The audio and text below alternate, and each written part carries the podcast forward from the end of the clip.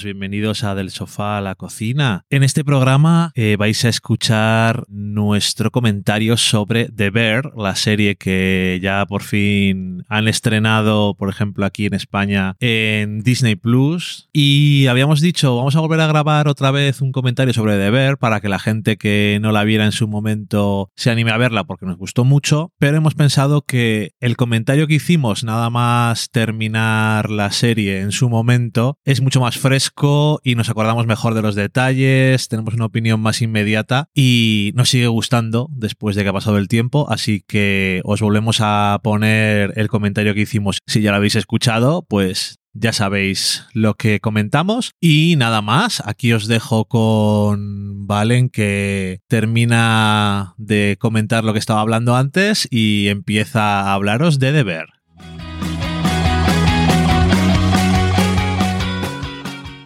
Solo con decir una palabra de una manera o guardar silencio, te están contando una vida entera.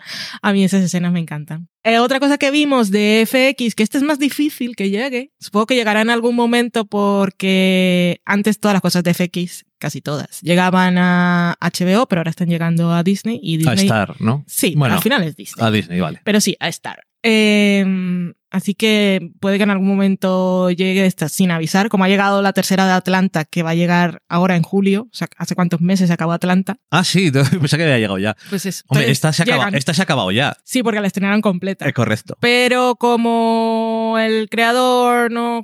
Este, de esas difíciles de vender. Porque, claro, por mandato del cielo es la primera que sale en la newsletter de julio, Andrew Garfield. Y anda que no tiene actores, es todo un reparto de gente conocido. Pero ya te ponen la foto de Andrew Garfield, entonces ya y en esta, mm, el actor más conocido es Lip, que no me acuerdo cómo se llama. Bueno, en esta serie que se que llama... se llama The Bear, el oso, eh, que es una serie del mundo de la cocina, entre otras cosas. Eh, son episodios de media hora, son ocho. Creo que sí que eran ocho, sí. Y, eso, vamos, empecemos por ahí, Dani. ¿Qué es el oso? Pues sí, de ver que son, efectivamente son ocho episodios. Eh, el protagonista es eh, Sira Lip, ¿no? Sí. Sí, pero que no sé, no me acuerdo el nombre del actor. No, yo tampoco. Socorro. da igual. Em, de Shameless, pero, pero bueno. Que fue quien siempre ha estado, siempre estuvo bien, pero cuando se fue Fiona, era el que te mantenía ahí el anclaje emocional, porque si no, Shameless, tú no la acabaste siquiera. Yo la. Yo cuando se fue Emir Rosum. Desvariamos tenía era demasiado irregular, o sea, podías sacar un episodio, la temporada era súper bajona, pero con Lip siempre estabas ahí, además sufriendo por él, que no fuera otra vez a tener problemas, yo darle un respiro. este pobre chaval. Y, y, es, y en The Bear parece casi un, una secuela de Shameless universo alternativo, porque vuelve a Chicago. Desde luego, eh, a ver, lo, primero que voy a decir es de ver que efectivamente es una eh, premisa básica de venta. Un cocinero de cocinas de estrella Michelin, del, no, del Noma, de. De las mejores cocinas del mundo, eh, tiene que volver a una tienda de bocadillos familiar de... bueno, sí, tienda. Voy a decir un bar. Bueno, un es que un restaurante. No, un sandwich, shop, una, una bocatería de Chicago, eh, después de que su hermano, que era el propietario, ha muerto y se la ha dejado a él. Hmm. Eso es básicamente. Entonces, como llega él con sus formas, entre comillas, elegantes de hacer las cosas o con su forma de hacer las cosas bien y cómo eh, choca con la gente que está trabajando allí, entre ellos su primo, entre comillas, que era un poco el que llevaba con su hermano el sitio, el establecimiento, mm. y, y, eso. Eh, y él trae a alguien, contrata a alguien que también ha trabajado en cocinas de forma profesional eh, en alta cocina y demás, para tener a alguien que le entienda. Eh, eso es mierda que me imagino yo, para tener a alguien que le pueda ayudar a cambiar el sistema y demás. Pero no trae a esa persona. No, no, digo, la contrata. Y, y bueno, la, la, persona que contrata va a la entrevista para trabajar en este lugar que es lo más cutre del mundo porque él es un es famoso dentro del mundo de la hmm. cocina. O sea, es un cocinero muy respetado, aunque sea muy joven. Ahí en, en ese bar nadie lo respeta. No, allí no. A nadie le importa de dónde venga. No, Y de hecho es muy como en muchos sitios de, de clase obrera y tal. ya viene Hmm. el fancy que estaba trabajando no sé dónde. ¿Qué te has De pensado? la gran que- ciudad, aunque ¿Quién esté en Chicago. ¿Quién te has creído que eres? Mm, vienes aquí a intentar cambiar nuestra forma de vida, etcétera. Bueno, ¿qué quería decir? Esa es la premisa más o menos. Eh, es una serie que no recomiendo a nadie que se ponga mucho de los nervios. O nosotros la vimos.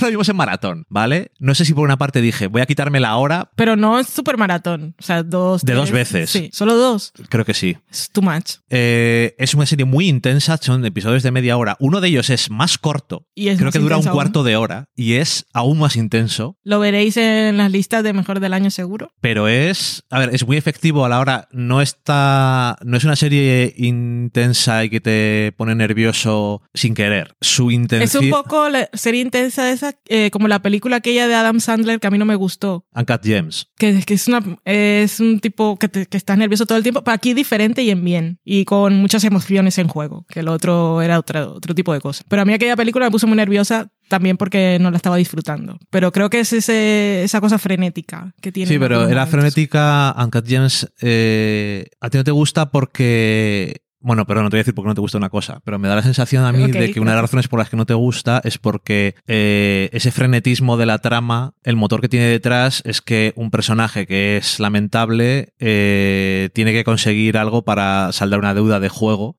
Hmm, No hay nada en esa película que me y, No sé por qué estamos hablando de y el, hacer un contraste. Sí. y el centro emocional de la película para ti no conecta en absoluto Mm. contigo, entonces te das atento igual lo que le pase. Sí. Y entonces esa tensión no tiene stakes, sino simplemente es ponerte nervioso porque sí. Sí. Y en este caso hay mucho. Mucho juego. Aparte, es muy claustrofóbica porque. La cocina es muy pequeña. Claro, estamos, tal como ha dicho Dani, tienda, bocatería, establecimiento, ese tipo de cosas. Es una cocina diminuta y hay un montón de gente dentro. Diminuta, que al mismo tiempo tiene, eh, tiene mucho negocio en el fondo porque tiene que tener gente que lava platos, o sea, no Sí. es como una bocatería que trabajan dos personas. No, sí, sí. Hay una persona que limpia, uno que atiende por lo menos cuando no son dos, por lo menos tiene que haber dos cocineros, uno de postres, Hmm. que al principio no es de postres, pero bueno, y otras dos personas más, o sea, que trabaja bastante gente, y aún añade eso más al espacio, que han tenido que hacer mucha preparación, me imagino, antes de grabar, porque aunque estas cosas del cine de televisión, el mundo es la magia de la falsedad de las cosas, que siempre hay huecos donde se puede meter el Hmm. cámara, pero tal y como se mueve la cámara, parece un, o un plato o un sitio de verdad que está entero y tienen que haber hecho bien, por tiene que ir moviéndose el cámara según están pasando las cosas. Sí. Todo el blocking le tienen que haber hecho muy bien porque transcurre en tres metros cuadrados la mayor parte. Hmm. Y bueno, eso, que es muy frenética, pero es que además eh, tiene detrás eh, toda la emoción asociada al personaje protagonista que llega por una cosa muy concreta y todos los obstáculos que tiene en el camino, pero no solamente se centra en él, yo creo que lo bueno que tiene es que incluso una serie que no dura, ¿cuánto dura? Podríamos decir que, que son tres horas y pico de serie y tiene espacio para desarrollar bastante sin entrar mucho en detalle, pero lo suficiente para que entiendas perfectamente muchas cosas de varios personajes Eso lo hacen muy bien. de una forma muy económica, pero Mm. muy interesante. El personaje, por ejemplo, de la chica que ha contratado él, nueva, me parece que está súper bien y es súper interesante. Y tampoco es, aunque tiene un episodio que está bastante centrado en ella, tampoco demasiado. Y, y entras mucho en detalle de muchos personajes al final. Y otros que están muy de fondo también tienen sus detalles para que vayas sabiendo cosas de él. Sí, con, con pocas pinceladas te, te cuenta un montón de los personajes de, y de no solo de quiénes son, sino de, de cómo encuentran inspiración en el tiempo en el que están ahí, cómo cambian, cómo se afectan unos a otros con, y con muy pocas interacciones. O sea, es que de verdad la parte de guion está muy bien, porque tenían, realmente tenían muchas cosas que contar en esta temporada. Y podría haberse centrado en menos o podría haberse distraído más y creo que teniendo solo una temporada que seguro quiere tener más, obviamente, porque cuando te lo dejan en finales esto continúa y, y tenemos mucho potencial y tenemos un montón de actores que igual nunca habías visto, pero seguro que te has enamorado de todos ellos. Em, creo que la parte de, de guion es que lo hace bastante bien. Con muy poco te cuenta bastante, eh, te deja con ganas de más. No sé. También es mucho comedia. Tiene momentos de comedia. También. Tiene momentos dramáticos. Dramáticos muy dramáticos. Tiene mucho que decir sobre, también sobre adicción. En general, vamos a dejarlo. Y. y ¿Duelo? y duelo y sobre la cocina. Yo creo que es bastante interesante de una forma que se puede hacer, se puede hablar de cómo la cocina, puedes decir, eh, nos une a todos de alguna forma o lo que nos unifica en relación a la cocina, ya más allá de donde cocines, es que las cosas estén buenas. Mm. Y se puede hacer de una forma como más directa, pero aquí es como muy... están pasando las cosas y ya está. Y los personajes cambian acorde muchas veces ciertas cosas relacionadas con la comida, Sí, todos. pero no de forma explícita. Sí, prácticamente todos los personajes y, y eso. Que, que además es muy interesante la forma de presentar la comida y demás. Hablan bastante de ciertas cosas eh, culinarias y eso, de una forma que está muy chula. Y ves mucho cocinar y demás. Que podrías, podrías no ver. Mm. Porque podrías decir, no, realmente es cocinero y transcurre una cocina de un establecimiento de bocadillos, pero no va sobre eso, realmente. Y puedes decir aún así que no va sobre eso, pero no dice, mira, que mm, no hace la gente cocinando, que tampoco nos importa. No es el caso. He buscado el nombre de Lip. ¿Cómo se llama? Se llama Jeremy Allen. Eh, que lo escuché en una entrevista y decía que había tenido tiempo para. O sea, que en, en la producción le habían dado libertad para prepararse todo lo que estuviera interesado en, en la parte de culinaria. Y él dijo, y estuve muy interesado. es que estuvo haciendo cursos de cocina y estuvo con cocineros de verdad, aprendiendo realmente cómo manejar el cuchillo rápido y la- el nombre de las técnicas para que no tuviera que pensar tanto cuando estuviera allí, le salieran las cosas naturales y se viera profesional porque está interpretando a un chef de estrellas Sí. Michelin. Yo me imagino que es más una cosa de, ya sabemos que no estás cocinando porque es una serie, pero simplemente con que agarre un cuchillo y no lo ha agarrado antes, o tenga que fingir partir algo o tenga que partir algo en una escena y no lo has hecho antes, eso, si no tienes una cierta soltura, Mm. parece falso. Sí. Y eso está muy bien que hay actores que digan, pues mira, voy a hacerlo bien. no sé cómo decirte. Eh, tiene un episodio, bueno, eso como decía, es una serie muy intensa porque el nivel de emocional, el primo, entre comillas, porque no es primo Uf, familiar, sobre todo al principio, eh, es, es que es una clase de persona que conoces. O sea, no suena falso. No es esta persona está dramatizada o es una caricatura de una persona, sino es una, esto existe de verdad. Eso no quiere decir que te guste verlo. No. Es un actor, por cierto, el que lo interpreta, que es bastante conocido. Le hemos visto en muchas cosas y yo me acordaba, la última vez que yo lo había visto había sido en Girls, que ha sido un montón de cosas y seguro que suena de algo, porque eso, eso seguro. Pero bueno, que En la misma entrevista con Jeremy Allen White eh, decía que este es mucho de la improvisación. Entonces que también es agotado. O sea, no, lo dijo en bien, ¿eh? Pero la sensación que me quedaba era que a veces estaban rodando las escenas y llegaba un momento que decía, pero esta escena iba de esto, porque el otro comenzaba y se le iba y él tenía que, que reaccionar. Lo que venía a decir Jeremy Allen White era que todo estaba muy bien escrito, que no necesitaban improvisar, que es una cosa que siempre dicen los actores, que improvisaba un poco, pero que la única, el único momento en el que a veces improvisaba era cuando a este otro se le, se le iba se metía mucho en el papel. y comenzaba a decir y entonces él tenía que reaccionar y decir cosas y que como que había momentos en que dominaba entonces tenían que recular y un momento de qué estábamos hablando Bueno, en los primeros episodios yo creo que parece que es más de una nota y luego se profundiza también más en el Mm. personaje y le da y ves según va avanzando la serie ves más pinceladas de lo que es como persona. tiene un momento que es un momento que, que a mí me reconcilia con él, que es cuando está hay una gente haciendo cola para entrar a un sitio y él comienza a decir los que no van a entrar. comienza QAnon, eh, 4chan, eh, ¿qué más dice? No sé qué, y los de Snyder Cat. Y yo, ay, qué maravilla. Bueno, que eh, es el primer episodio, creo. ¿Sí? Creo que sí, o el primero o el segundo. Es cuando es el, el campeonato. Que mm, eso, que es una serie que es muy intensa siempre, pero tiene un episodio que dura la mitad prácticamente y por lo tanto dirías, bueno, es más corto, dura menos la intensidad, no, sino que es el doble de intenso porque está más concentrada la intensidad. O sea, la trama, la premisa de ese episodio, no lo voy a decir Mm. porque es spoilers, pero es perfecta para que sea una cosa que al final del todo dices, dame de beber o tengo que salir a que me dé el aire a la terraza, me da igual. o sea, algo tiene que pasar que dejo de ver la serie en este momento. Y es un plano secuencia todo Ah, el que, episodio. que- que añade más todavía. que parece que son que solo un episodio impresiona y te quedas con él o merece estar en las listas cuando es un plano secuencia, pero es que en este caso, cuando tienes que contar cosas en tiempo real y es el tipo de serie, el plano secuencia es perfecto para eso. Y aparte, estamos hablando, ya os hemos hablado del espacio.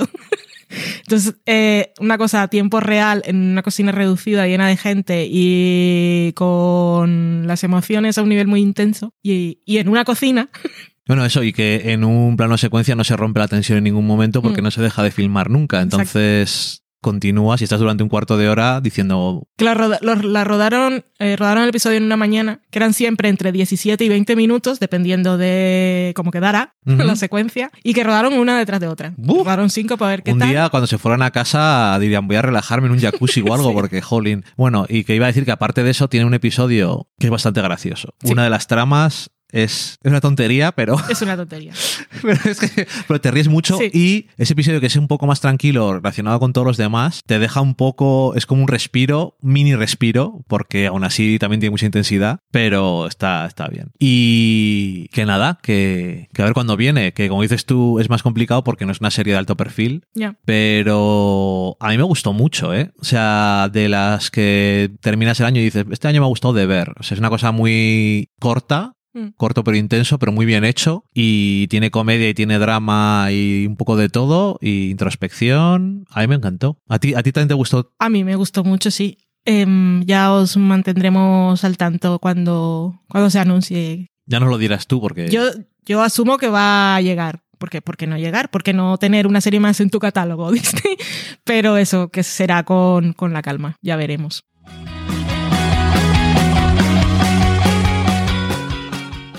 Y eso es todo por este programa. Adiós.